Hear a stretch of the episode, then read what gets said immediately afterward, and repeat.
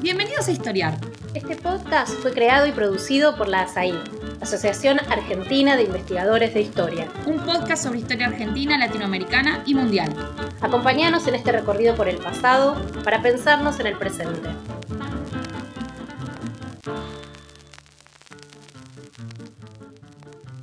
Bueno, ¿qué tal? Bienvenidos a un nuevo episodio de Historiar. Yo soy Nicolás Siliti y voy a ser su anfitrión por esta vez. Este, y vamos a conversar sobre algo que está en la mesa de todos los argentinos, de todos los hogares argentinos, que es el mate. Julia, ¿te acordás la primera vez que tomaste mate? No recuerdo exactamente la primera vez, pero yo sé que era en Paraguay. Ah, yo tenía veinte y pico años y había terminado mis estudios en la facultad y había trabajado algunos años en el sector financiero en Nueva York. Y yo y mi esposo decidimos hacer trabajo voluntario con Cuerpo de Paz o Peace Corps en Paraguay y vivimos en el campo, campo de Paraguay. Ah, en, en esta época, uh, Curuguatú, en Canandaigú, era muy aislado. Tomó como cuatro o cinco, cuatro o cinco horas de ir, a, de encontrar asfalto. Entonces allí tomamos mucho, mucho mate y tereré. El tereré en general y el mate cuando hacía frío o por las mañanas o tardecitas. Y allí e, era obligatorio tomar mate, tomar eh, tereré. Toda la gente lo tomaba. Y para nosotros era muy importante tomar mate y tereré para acercar a la gente, para, para estar parte de la, la, comunidad. Y no recuerdo exactamente cuando tomé mate y tereré, porque todo era nuevo. Pero por supuesto me gustó, me lo gustó. Ah, con el calor, el tereré es riquísimo, ah, el, ah, muy helado, con muchos chullos, es muy refrescante. Ah, y el, el, mate por las mañanas con la gente acerca del, del fuego en la cocina. Uh, me gustó estos, estos tiempos de sociabilidad uh, y todo. Y recuerdo, no, no, recuerdo exactamente cuando tomé la primera vez yerba mate, pero recuerdo muy bien que por las noches no podía dormir. Yo estaba muy contenta estaba pensando de todo lo que había hecho en el día, que iba a hacer en, el, en la, próxima día y, en el futuro. Estaba muy contenta, pero no podía dormir. Y al principio yo pensé, bueno, es porque estoy, estoy disfrutando de mi tiempo, que, estoy muy contenta en, Paraguay. Pero después de varias noches sin dormir o sin dormir por horas, al fin yo pensé, ah, es porque el tereré y el mate tienen mucho cafeína y por eso no podía dormir y, tuve que regular un poco la cantidad que, tomaba. Pero esto muestra que qué importante la, importancia del, mate y del tereré en, Paraguay. Ah, que siempre tenía que tomarlo con cada familia y, cada persona que estaba hablando, um, con quien estaba hablando. Y entonces es la, primera vez que, tomé el mate y, la, y el tereré. Y, mi interés intelectual, académico sobre el, el, mate empezó cuando estaba viviendo en Buenos Aires estaba haciendo mis investigaciones por el doctorado sobre las misiones uh, guaraníes y allí me, me choqué la costumbre del café y de mate en, Buenos Aires.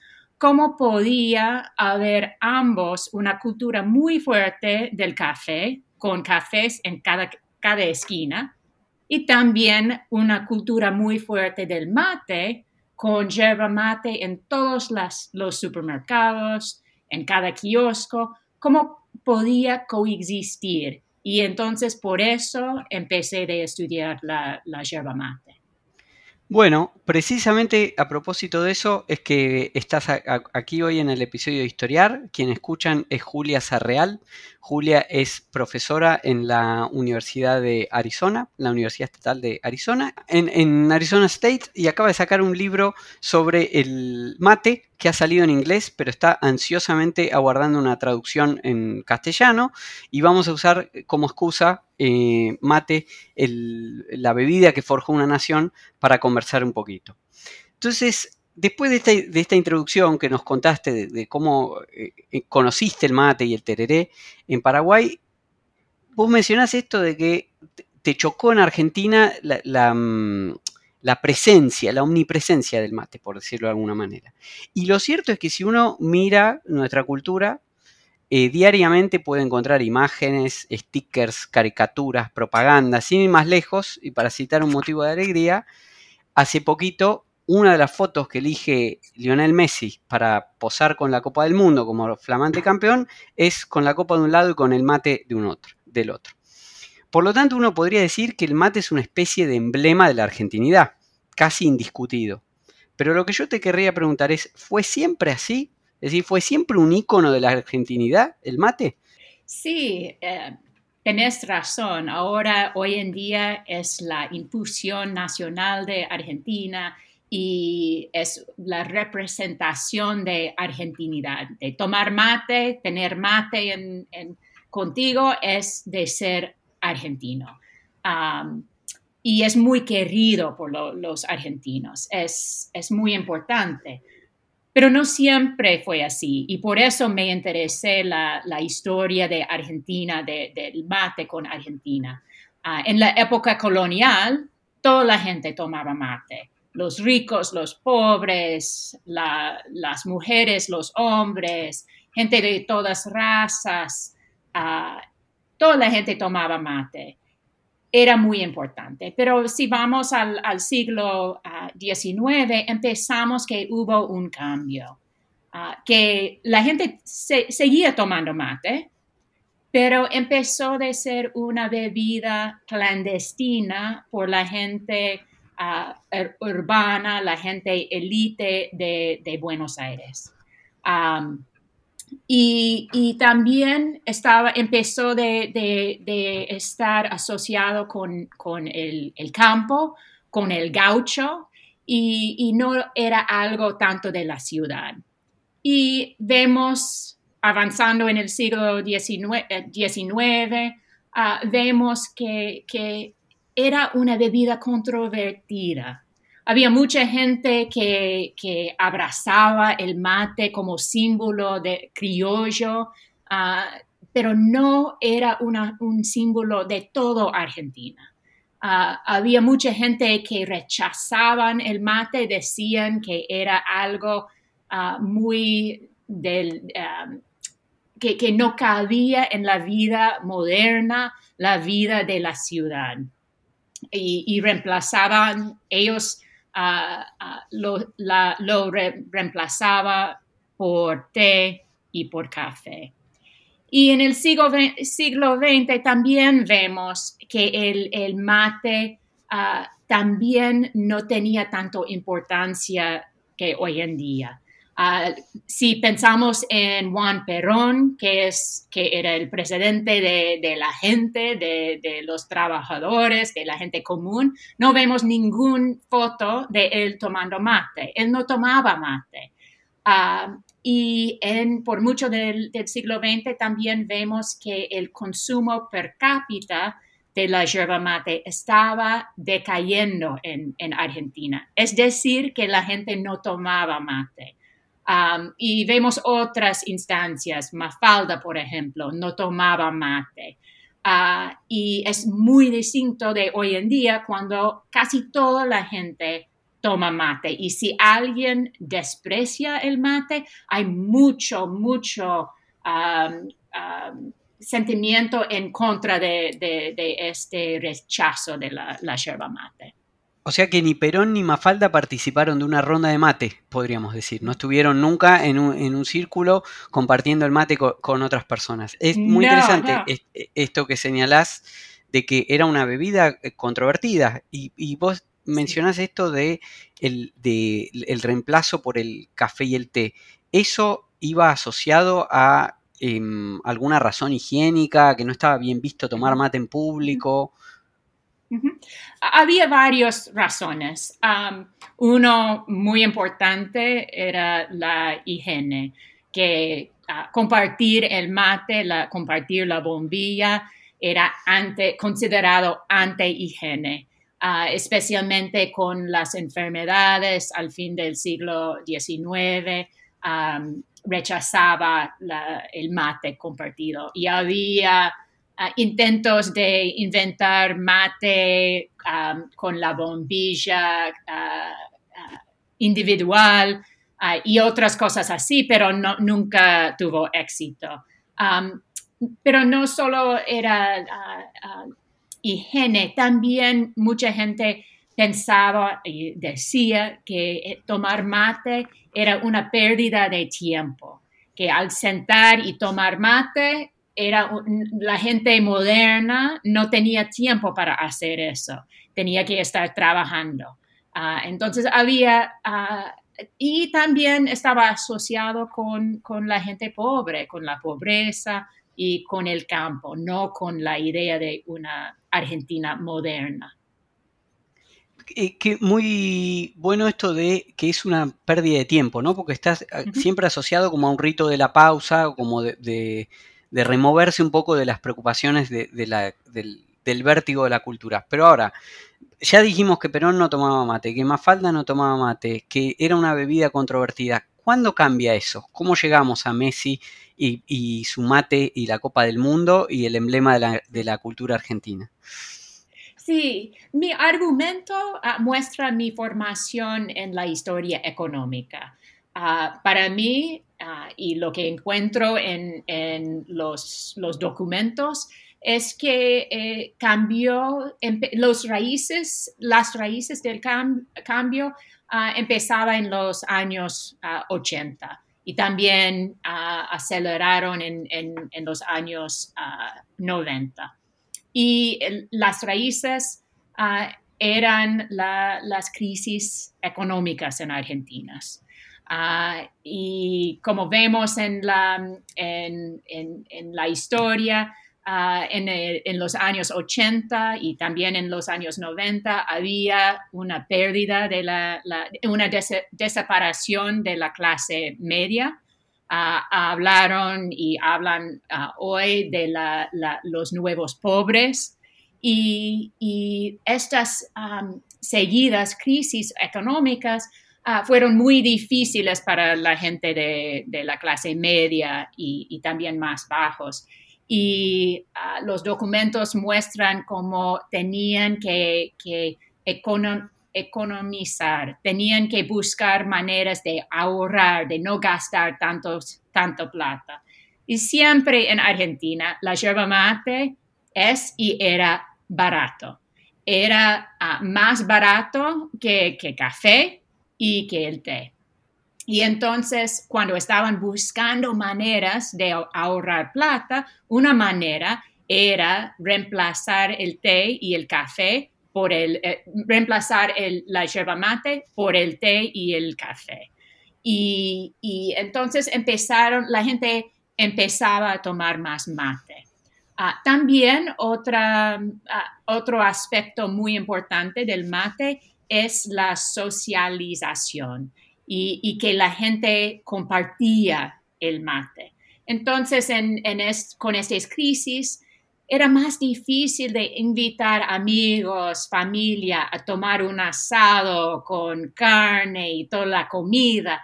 E, era muy costoso, pero era mucho más barato a invitarles a tomar unos mates y seguía la socialización, y, las conversaciones y tiempo compartido. Entonces, desde ahí empezó de cambiar ah, la yerba mate, eh, las opiniones sobre el mate. Entonces, eh, ah, la, los, la gente los nuevas, nuevos pobres, la clase media, empezaba a tomar mate. También era algo durante estas crisis y con la globalización era algo autóctono, algo que venía y era muy única, venía de la, región y era muy única. Y entonces la gente abrazaba el mate por ser algo suyo, algo no, no de afuera en este tiempo de, globalización. Y estamos hoy en día con, con el mate muy ah, amado, apreciado.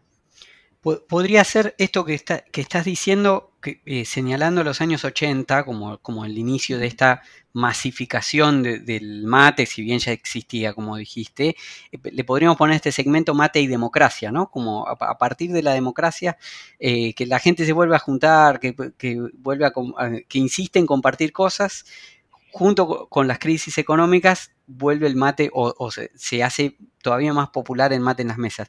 Pero vos dijiste algo que no quería dejar pasar, que es esto, que el mate fue siempre muy barato.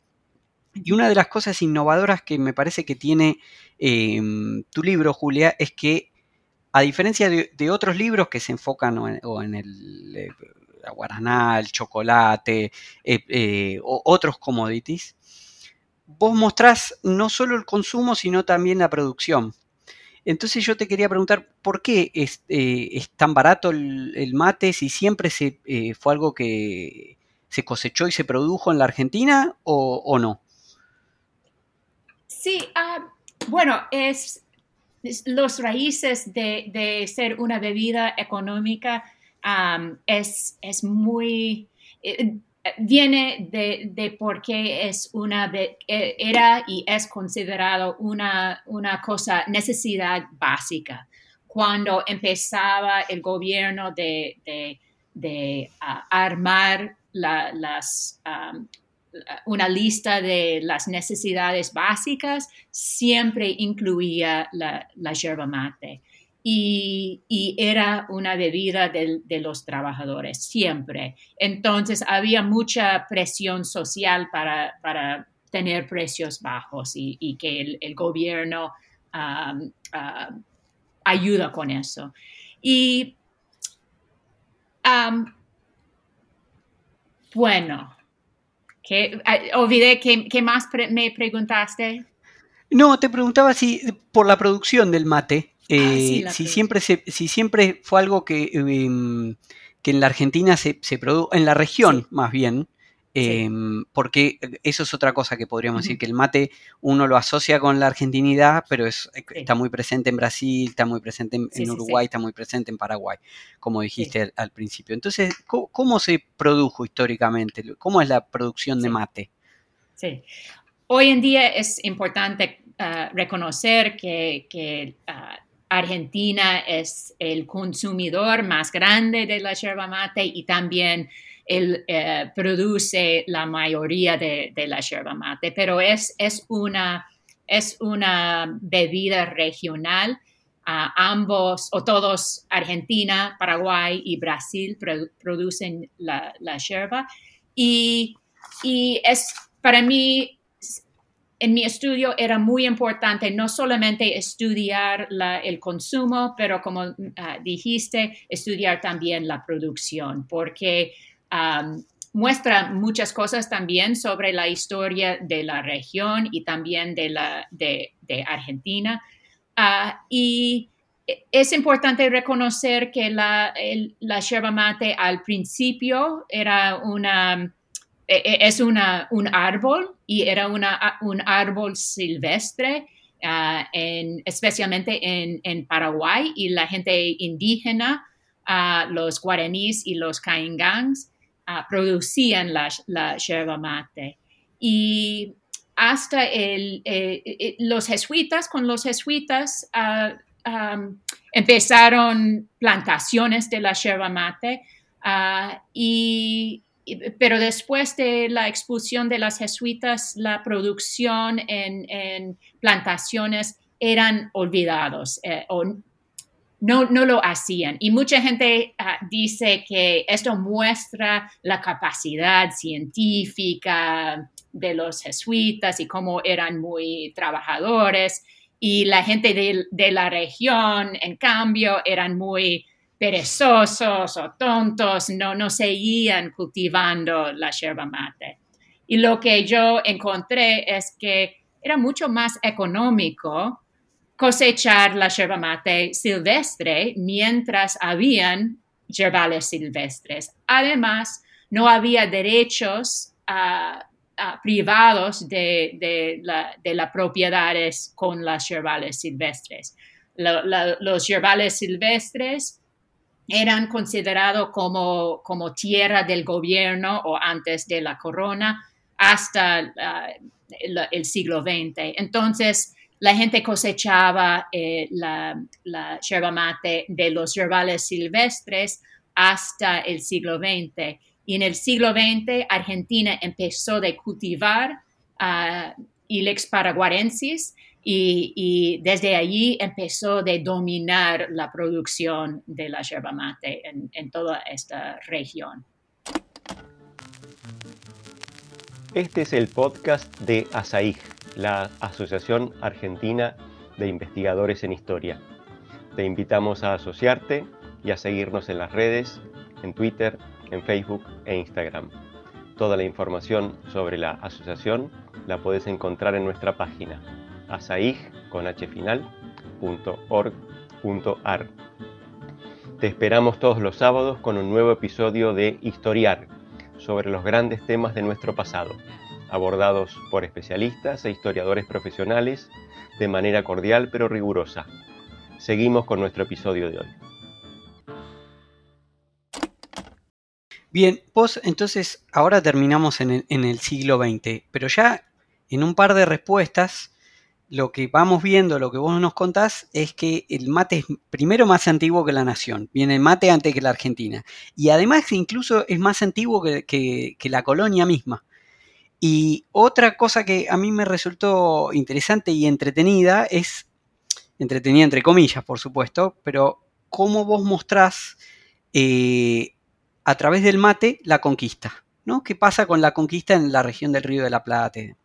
Ahí hay algunos ejemplos em, muy, muy gráficos, como por ejemplo que los em, pueblos indígenas de la región iban a, misa luego de, tomar mate y vomitaban después de la, comunión y las autoridades eclesiásticas creían que atribuían ese vómito al, al mate y de ahí en más consideraban al mate una droga, ¿no? Hubo un momento de la historia donde fue considerada una droga, se intentó regularla. Eh, ¿Cómo es eso? ¿Qué podemos aprender? Primero, de, la época colonial y segundo, de las distintas percepciones de algo como el, mate. Sí, sí. Para mí, me parece que muchos argentinos, cuando hablan de la historia de la, la yerba mate, piensan del gaucho y el gaucho con su mate. Y, desde allí es la historia, que, el, mate empezaba con el gaucho. Y la verdad es que el mate tiene una historia mucho más larga y es muy, muy importante reconocer la historia ah, y la conexión con la gente originaria, con los guaraníes y con los caingangues. Ah, y reconocer que, la influencia de estas personas, de los pueblos originarios, e, en las costumbres de hoy en día. Ah, para mí fue muy, muy importante. Ah, y lo que dices es, verdad. Al, principio el, mate, la yerba mate, era muy controvertido y especialmente los jesuitas, los sacerdotes, eran en contra de la, de, yerba mate. Um, y ellos pensaban que, el mate era algo del demonio, del diablo. Que, y, pensaban así porque muchos de los, los curanderos tomaban mate eh, con sus ceremonias y, mucho, ellos, los jesuitas, por supuesto, eran en contra de la, la religión y creencias de los guaraníes y, los caingangues. Entonces, la asociación de, la yerba mate con las ceremonias religiosas ah, ah, era algo muy, muy algo que no, no le no gustaban los, los jesuitas. Entonces, al principio querían erradicar la yerba mate y llegaron hasta la Inquisición en, Lima y también quejas a, España de los jesuitas tratando de erradicar la, la yerba mate, pero no podían. Vemos que no, habían, eh, no tenían éxito. Y la ironía es que al fin de la época colonial, los jesuitas con las misiones eran muy involucrados en la producción y el comercio de la yerba mate. las raciones diarias de, la, la, yerba mate era algo muy, muy importante para las misiones. los jesuitas encontraron que tenían que, dar los, los indígenas la yerba mate diaria Ah, y también vendían mucho, mucha yerba mate hasta Perú y Bolivia, que, financió, las misiones. y, pero también tenían que cambiar la historia de la yerba mate. Entonces decían que, que eh, la yerba mate era introducido por uno de los discípulos y no del diablo y vemos así. O sea que fue de fuente, fue de, de, una, de un producto demoníaco a una fuente de beneficio, que después empieza a ser eh, eh, comercializada por los, por los propios jesuitas. Sí, sí. ahora, ahí, ahí también hay otra cosa para mirar, que es, yo antes mencioné, el, por ejemplo, el mate, eh, perdón, antes mencioné el té, eh, o el chocolate u otros productos que se pueden encontrar en, otras regiones del mundo, que alcanzaron durante esta época de, posterior a la colonia una difusión mucho mayor. ¿no? El té se consume en todo el mundo, el chocolate se consume en todo el mundo, no obstante, con el mate no pasó algo de ese, estilo, se quedó en la región por así decirlo, hasta tiempos más recientes, que después podemos hablar de eso, pero em, ¿Qué pasó? ¿Tenés alguna explicación de por qué quedó en la región y no, y no circuló mucho más allá? Sí, e, es importante reconocer que la, la yerba mate era algo muy, muy importante en, en, toda la región. Entonces, en Buenos Aires, en Santiago, Chile, en, por las minas en Bolivia, tomaba, la gente tomaba mate. Entonces, era algo muy importante en, en toda la región, pero no llegó más de esta región. Había algunas referencias de, la yerba mate en México y llegó a Inglaterra y España, pero no, no, no, no, no había una globalización como con el té, café, chocolate, tabaco y estas cosas. Y eh, eh, la razón de eso es porque la, eh, la corona española ah, controlaba el, comercio con las, Américas.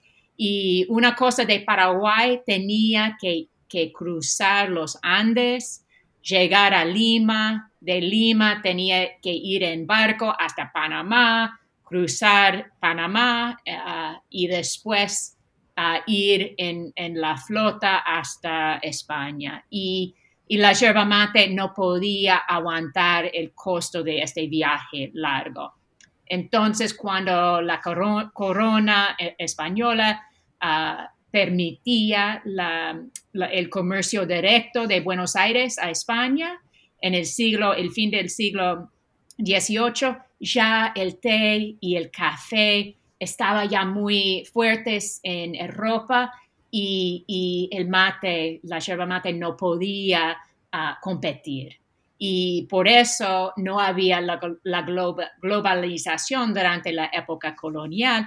Y a partir de ahí era muy difícil de, compartir con, el té y el café. Hubo muchos intentos de, vender eh, la, la, yerba mate en los Estados Unidos especialmente y también en Europa hubo intentos de, venderlo, um, eh, reemplazar el, el, té y el café y, trataron de venderlo como algo superior y más económico, pero no tuvo éxito. Pero hoy en día vemos en, los Estados Unidos y en Alemania es, muy popular, pero es otra cosa que el, mate y el tereré.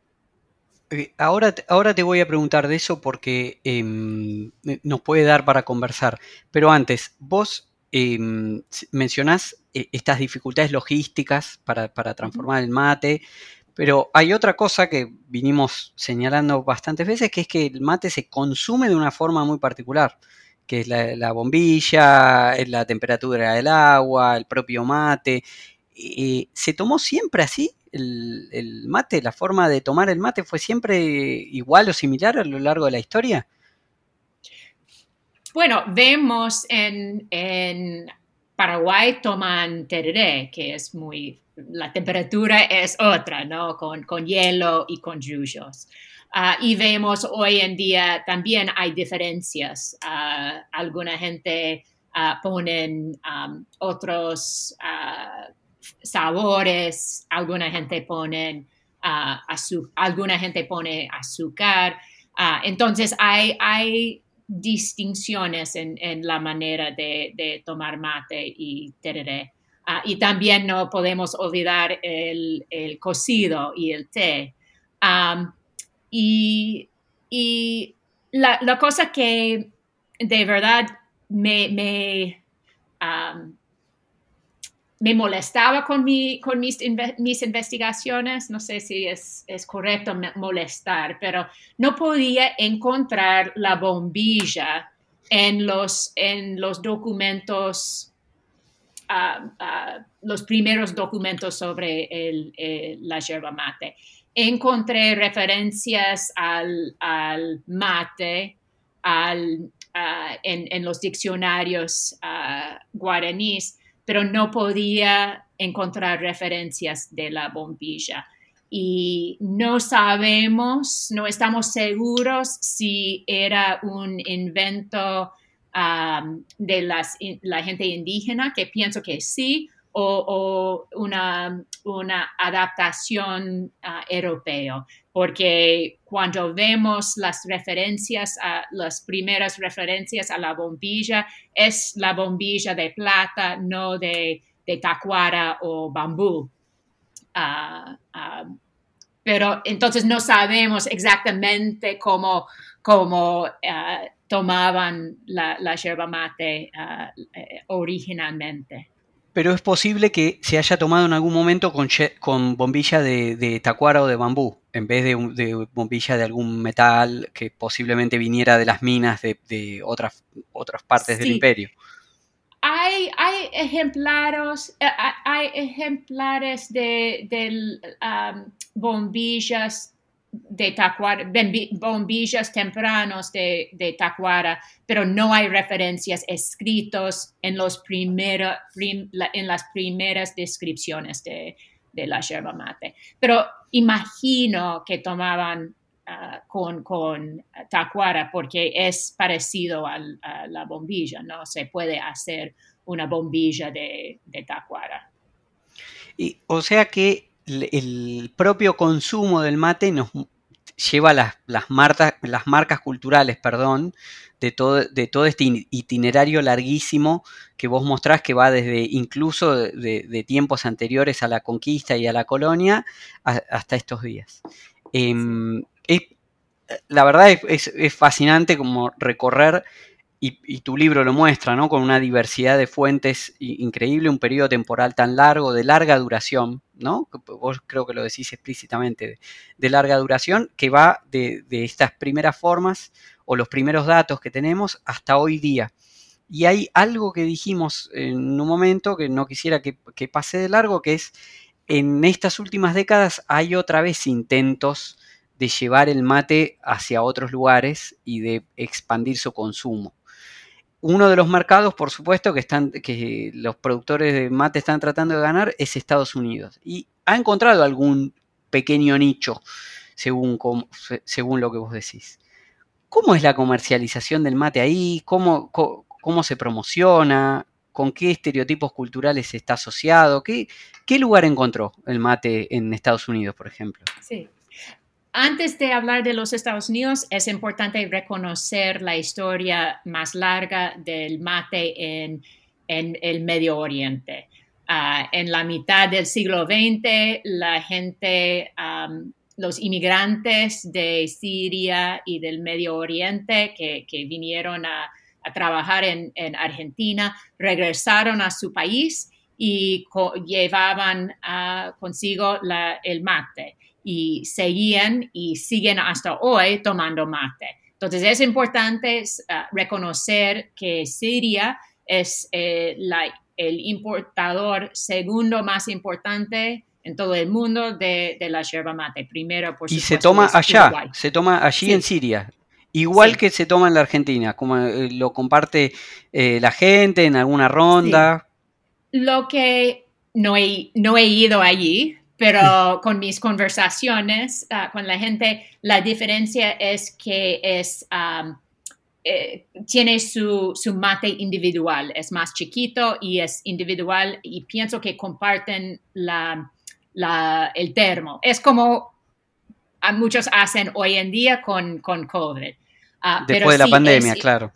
Sí, es importante ah, ah, reconocer este, la historia en, Siria. y también la, la, yerba mate tiene una historia un poco más larga también en, Alemania. Hay una marca, se llama Club Mate, Club Mate, ah, que es una gaseosa de, de, yerba mate. Y esto empezó en, eh, al principio del siglo XX pero tuvo mucho, mucho éxito en eh, los principios de, este siglo hoy en día. Es muy popular tomarlo en, ah, Berlín. Es, ah, se toma los ah, hackers y también los, la gente que se van a los clubes Ah, los clubes están, no, se cierran por la noche, entonces la cafeína de la yerba mate es muy útil para quedar despierto. Muchas veces ah, mezclan la, la, yerba mate con, ah, con alcohol para bebidas alcohólicas. Es muy distinto, es una, gaseosa bastante dulce y tiene la, la cantidad de, cafeína un poco intensificado en comparación del, ah, cocido. ¿Y se vende en botella? Se vende en botellas ah, y muchas veces ah, se toma individual, no es, no es compartido. y también ahora, hace como 10 años, 15 años, Ah, ah, la yerba mate tiene éxito en los Estados Unidos. Están vendiendo uh, la yerba mate en, botellas y en latas individuales y, con sabores, endulzada y es, se vende como una bebida energizante y saludable. Ah, y, no es, es, distinto porque no se comparte uh, la, yerba mate y, tiene esta énfasis en, en, ser algo que da energía y también otros beneficios de salud. Y es Ah, entonces, cuando yo, yo digo a, mucha gente que estudio la yerba mate, dicen, ah, sí, conozco, y me muestran la, lata, ah, que es un color especial uh, amarilla, y yo le digo, sí, estudio yerba mate, pero es otra cosa en Sudamérica. Y, hay una publicidad un poco asociada a... Em, el indigenismo y una cultura ancestral y, la idea de que es algo que viene como por fuera de la modernidad, digamos, a, energizar, ¿verdad? Sí. Y es, sí, tenés razón. Para mí es, es notable que siempre las botellas tienen en palabras grandes yerba mate. Ah, no, es, no es como un ingrediente ah, no importante, es algo importante de enfatizar y, este nombre está asociado con, Sudamérica. Ah, la marca más, más popular en los Estados Unidos se llama Guayaquil. Ah, y es una palabra indígena de, los H's de, Paraguay. Ah, entonces tiene la, asociación de, algo indígena. En cambio, Club Mate tiene un icono que parece como un, tipo extraño de gaucho. Es, al, es, un icono que es claramente no es, alemán ah, y, tiene esta figura exótico. Ah, entonces hay un exoticismo de, la yerba mate que, apoya la idea que es, es algo que tiene estos beneficios muy buenos de salud y de, en, um, de ser energizante.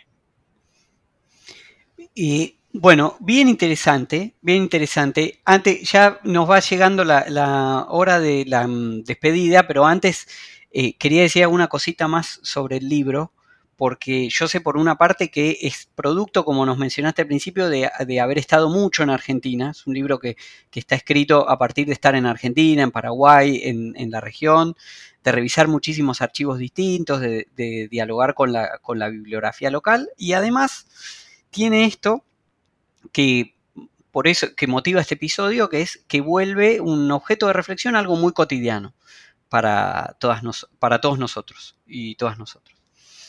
Entonces yo te, quería preguntar en ese sentido, ¿qué, bueno, ¿qué dificultades encontraste estudiando esto? ¿Qué te gustaría haber dicho que, todavía no, que no pudiste, así como comentabas lo de la bombilla, ¿no? que te, costó encontrarla en las fuentes? Eh, ¿qué, falta? ¿Y qué otras cosas nos queda por estudiar de la mesa de los argentinos? ¿no? ¿Qué, ¿Qué nos puede enseñar eso sobre una sociedad en el tiempo? Así que quería preguntarte un poquito eso antes de que nos despidiéramos. Sí, yo de dificultades siempre hay algo que, uno quiere encontrar o es, difícil de, saber.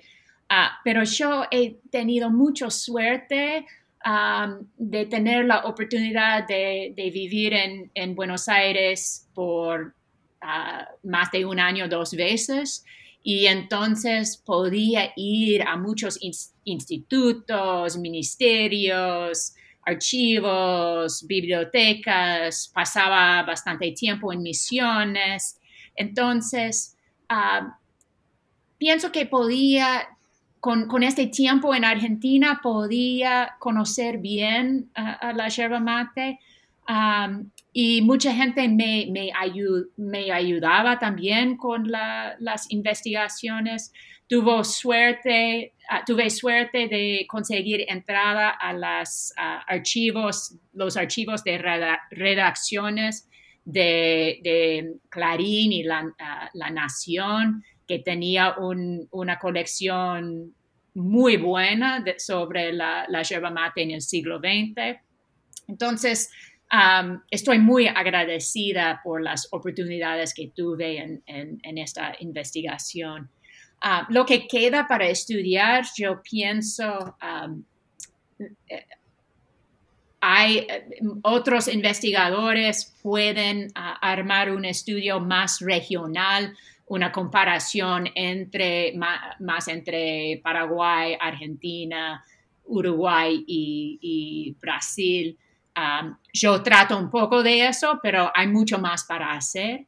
Pienso para también otro ramo es investigar la, yerba mate con, con esta pandemia y, y, que nos enseña sobre la pandemia y también ah, sobre el consumo del mate. Ah, entonces siempre hay muchas cosas para, seguir. Yo estoy trabajando en un ensayo sobre la globalización de la yerba mate hoy en día, su éxito en, Alemania, en los Estados Unidos. y, bueno, quiero seguir un poco tocando otros temas con el mate ah, y siempre, porque siempre me gusta el tema. Bueno, ese es un gran aporte para la agenda presente y futura de, la investigación. Además, los temas vinculados, como decíamos antes, a mirar las comidas, los consumos, las bebidas, están abriendo un campo grande en, historia, están abriendo un, una puerta nueva de la, historia social o una eh, visita a, temas antiguos, pero con, nuevos enfoques.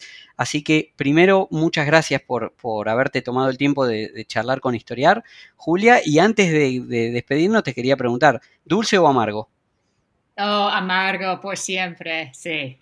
Está bien, bueno, entonces volvemos a la discusión sobre las esencias en, el cierre. Te vuelvo a agradecer. Recuerdo que eh, la charla es producto de un libro que acaba de sacar Julia sobre la historia del mate, que ha sido publicado en inglés, eh, pero que esperamos que tenga alguna traducción en, en, Argentina y se puede consultar muchas de las cosas de Julia, incluso diarios de su viaje a Buenos Aires, si uno hurga un poquito por, por, internet. Así que muchas gracias Julia, espero que la hayas pasado tan bien como yo y seguramente los oyentes de Historiar. Bueno, muchas gracias, fue un placer. Beso enorme.